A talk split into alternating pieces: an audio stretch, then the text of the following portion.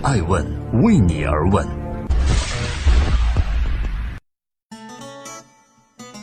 Hello，大家好，今天是二零一八年二月十一日，礼拜天。记录时代人物，探索创新创富。爱问人物在每个礼拜天都会由艾诚老师对话一位顶级大咖。那么今天艾诚老师对话的人物就是中国金融博物馆理事长王威。艾诚专访王威：金融扫盲教头如何炼成？王威，中国金融博物馆理事长，中国并购工会创始会长。从中国银行、摩根大通到世界银行，他都留下了历练的身影，换得“中国并购之父”、“金融浪子”的名头。有人这样评价他：生于政治年代，成于经济改革，接触过土老板，喝过洋墨水，从国企高管变成一介商人，挣了些钱。最后都花在了中国首座民间金融博物馆上。那么，为什么他被称作金融扫盲教头呢？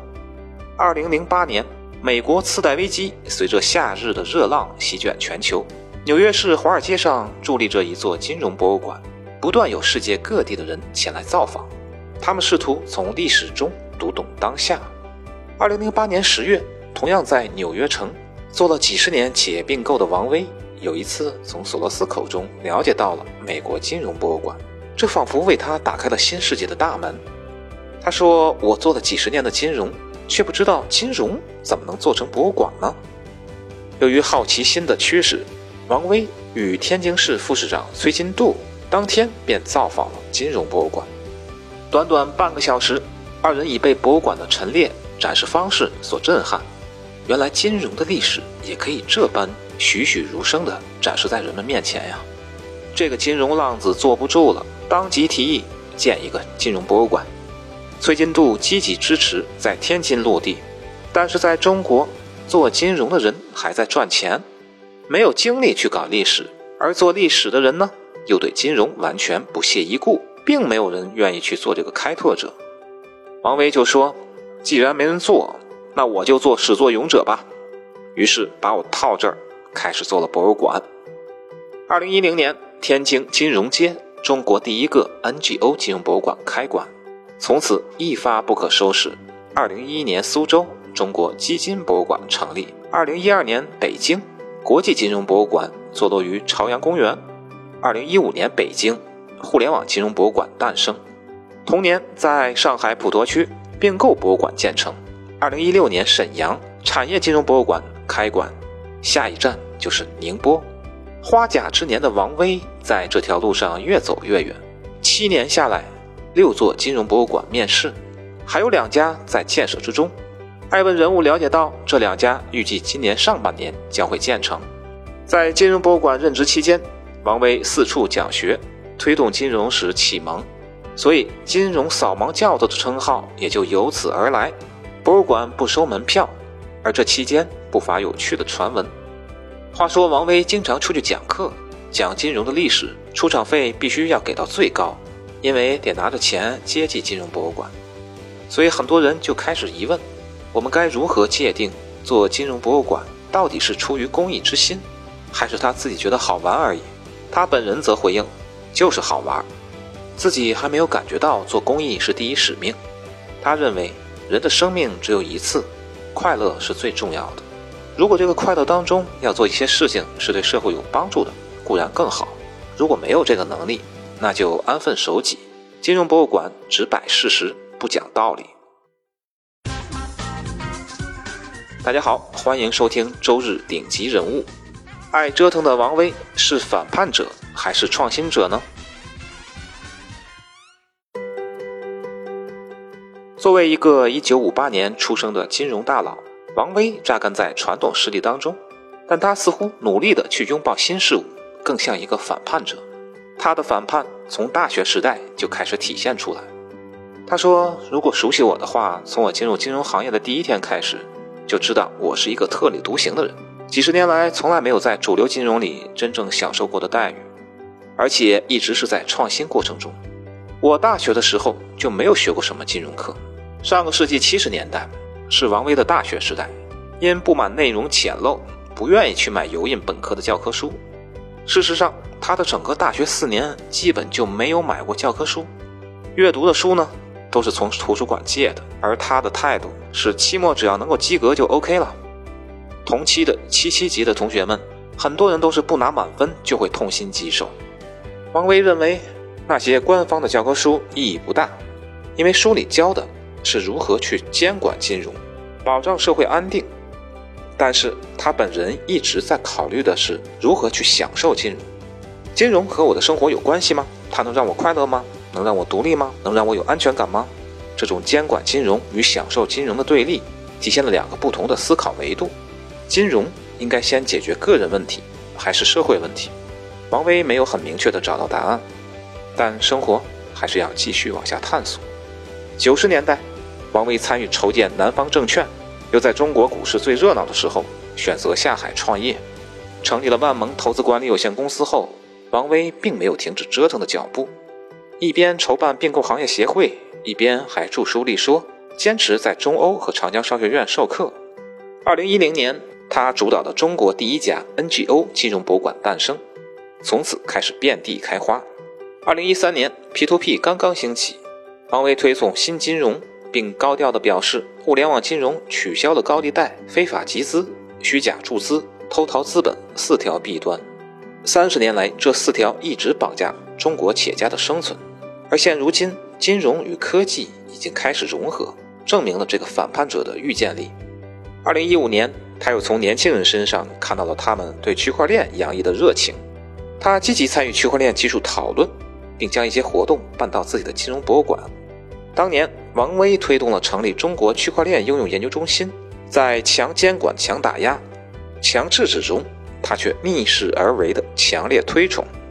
面对疑问，他反驳道：“我推崇的是区块链，是数字货币和未来的趋势，不是比特币。”外人眼中爱折腾的王威，如今已过花甲，他还有多少精力去折腾呢？他对爱问人物说：“未来的金融是年轻人的。”我们唯一做的事情就是替历史做点重新的解释，帮助年轻人有机会发出声音来。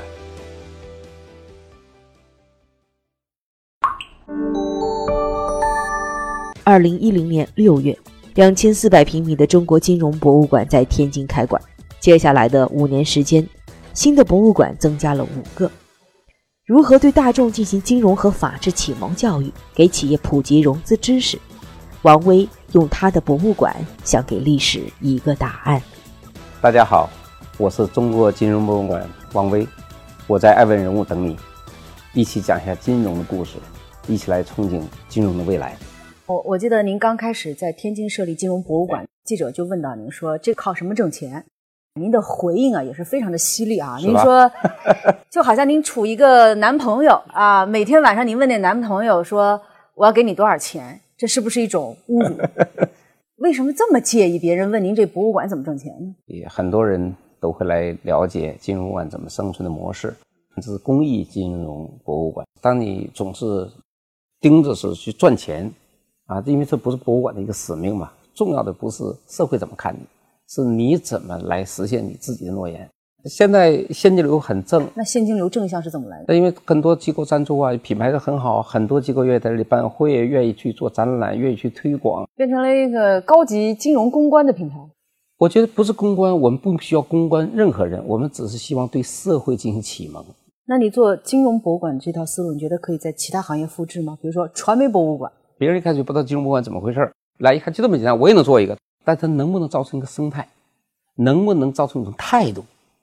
立场，我记得在二零一三年，当 P to P 刚刚开始兴起的时候，您是积极的一个推崇者啊。您甚至就是高调的说，互联网金融取消了高利贷、非法集资、虚假注资、抽逃资本这四条，三十年来一直绑架中国企业家的生存。那您是不是有点太乐观了？任何行业刚起步都一定有一些坏人，这正常的。今天互联网金融已经提升到金融科技了，那您依旧看好？科技金融的未来呢？今年大家都看好。你觉得十年后这个金融的世界，或者说金融博物馆在介绍“金融”这个词的时候会怎么说？十年之后，所有人都会是个金融人了。所有的机构都可能都是金融机构，因为无论从支付、从结算、从交易、从计价上，不需要执照，不需要特权了。十年之后，我们人人都必须有金融家的观念。未来是美好的，我们在砥砺前行。但是您做金融出身，应该明白风险的控制有什么我们特别要注意的问题。风险的控制是非常重要的，但是呢，在其位的谋其政，它是监管部门的事情，而对绝大部分人呢，不是做监管的，绝大多数人应该是做创新者，他要从各种法的合合法前提下努力做各种创新，他不应该管。未来的金融是谁主导的天下？推崇的是区块链，是数字货币和这个未来这样一个趋呃这个趋势。但这过程中，在中国的市场上呢，过早过晚都可能产生损失。我认为，在中国的市场上现在太早，而这些东西会啊有很多相当多的副作用。什么呢？副作用就是，比如说洗钱，我们很难控；老百姓炒赌币。你很难这，因为现在没有规则，什么人可以进来，什么人不能进来，监管你也很难做吧？那在这样一个情况下呢，我觉得没有基本的设设施之前，把它先停掉控制，我觉得是有道理的。但是呢，从长期来说，随着基础好了以后，全球的市场已经成熟之后，我们会放一些，但是怎么放我不知道。但是我我相信，我们不可能被世界隔绝。金融是一种制度，一种生活方式，是一种价值的取舍。坚持好的金融，这是王威留给艾问的赠言。在前人的肩膀上展望未来，不是简单的忽略或者是漠视历史的积累，而是要让每一次回顾都是一次观念的清理和再创新。